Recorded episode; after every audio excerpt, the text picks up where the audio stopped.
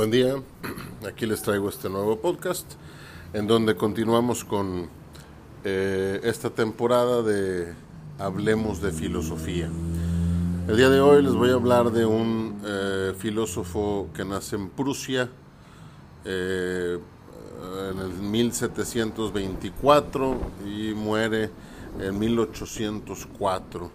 es un filósofo alemán de la época de la Ilustración y fue el primero y el más importante representante del criticismo y precursor del idealismo alemán. Eh, estoy hablando de Immanuel Kant. Eh, su nombre original eh, cuenta la historia que era Emanuel, pero una vez que, que aprende este hebreo, cambia su nombre de Emanuel a Immanuel.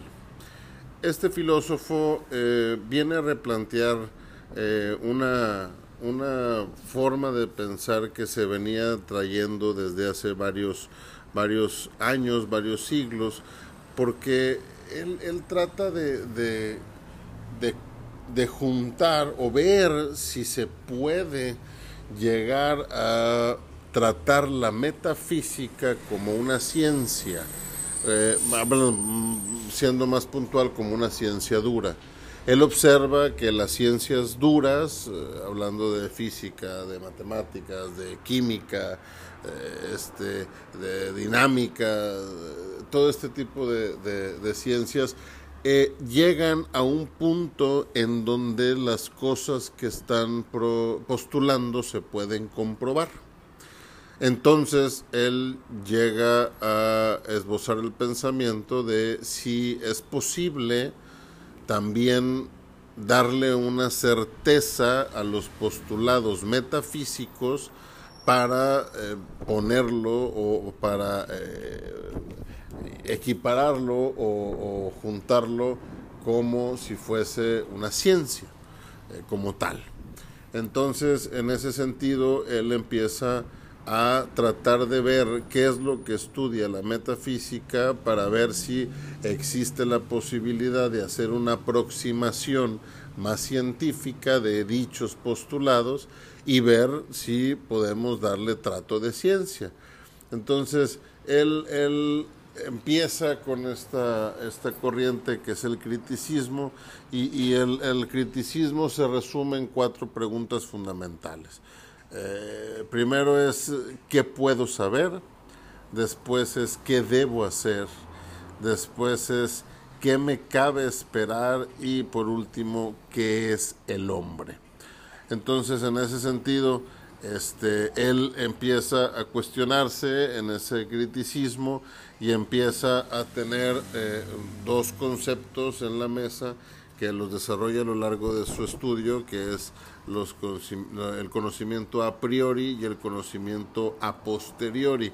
Y esto él lo marca muy claramente diciendo que él los conceptos este, a priori son aquellos que eh, se saben simplemente sin necesidad de experimentar o de comprobar este y los conocimientos a posteriori son aquellos que requieren una comprobación para poder este, establecerse como tal.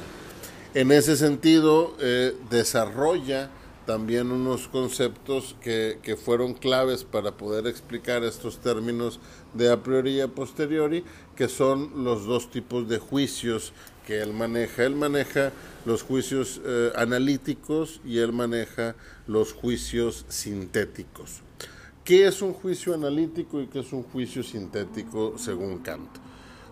un juicio analítico es aquel que no requiere ser comprobado.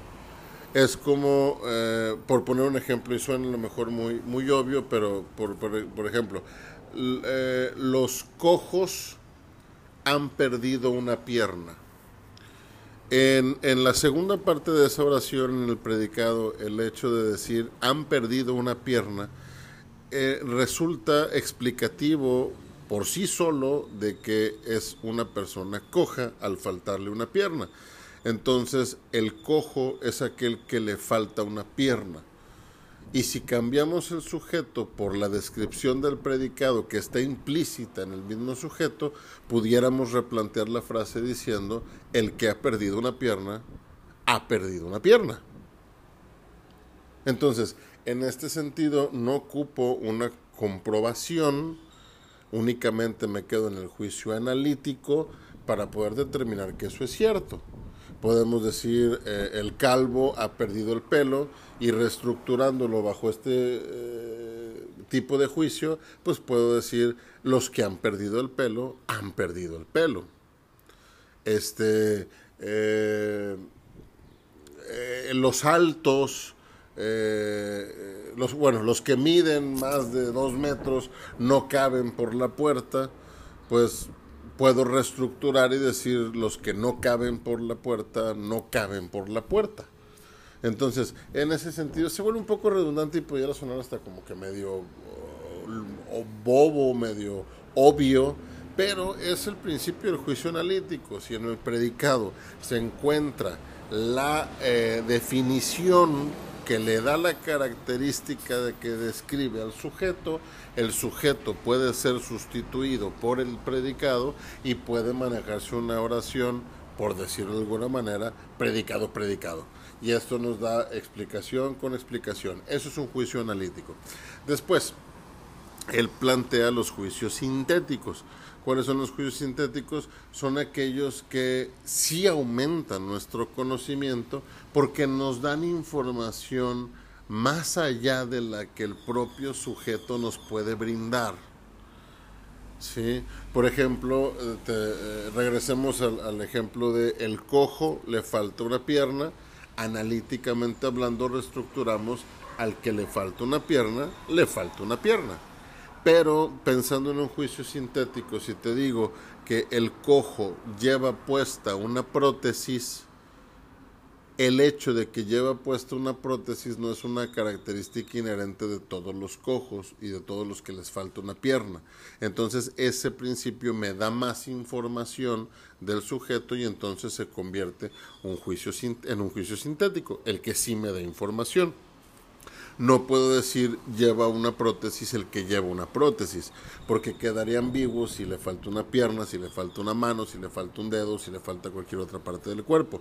Tengo que decir que es el cojo para determinar que esa prótesis es de la pierna o del pie. Entonces, en ese sentido, tenemos los conocimientos a priori y los a posteriori este, que nos dan eh, un conocimiento o nos dan una, una ventana de, conocimiento con y sin eh, haber experimentado lo que estamos postulando y de manera natural los a priori van con los juicios analíticos y los eh, a posteriori van con los juicios sintéticos. Entonces, ¿cuál es la línea que divide o que hace el salto entre un juicio a priori y un juicio posteriori, o dicho de otra forma, entre un juicio analítico y un juicio sintético, pues es la experiencia.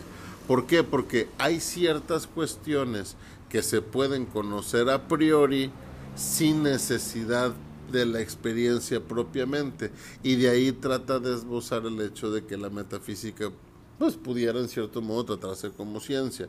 Aquí estamos eh, tratando de, de, apuntar, por ejemplo, al, hecho de, que, vamos a poner el ejemplo, la línea recta es la distancia más corta entre dos puntos. Ahí la línea recta y la distancia más corta entre dos puntos no son información que puedan igualarse, entonces no es un juicio eh, analítico, es un juicio sintético, pero resulta una obviedad esa afirmación por lo que no necesito experimentarla. Entonces aquí pudiera este, eh, darse un, un aumento de conocimiento en un juicio a priori pero esto no aplica en la mayoría de los postulados que nos podemos cuestionar. Normalmente ocupamos algo que nos dé un poco más de información y esto la metafísica pues no nos lo puede eh, otorgar según Kant. Entonces, como conclusión, Kant nos dice que la metafísica es imposible como ciencia, aunque es inevitable como tendencia.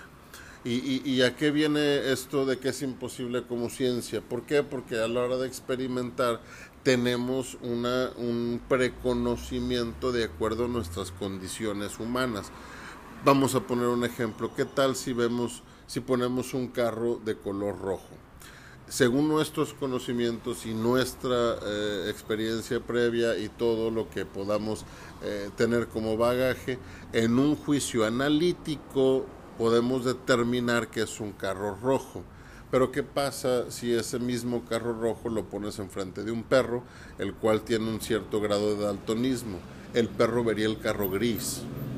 ¿Qué tal si ponemos eso en los ojos de una abeja que se ha comprobado que llegan a percibir inclusive eh, luz ultravioleta? El mismo carro, la abeja lo vería negro. Entonces, la pregunta es, ¿de qué color es el carro? Yo lo veo rojo, un perro lo ve gris y una abeja lo ve negro.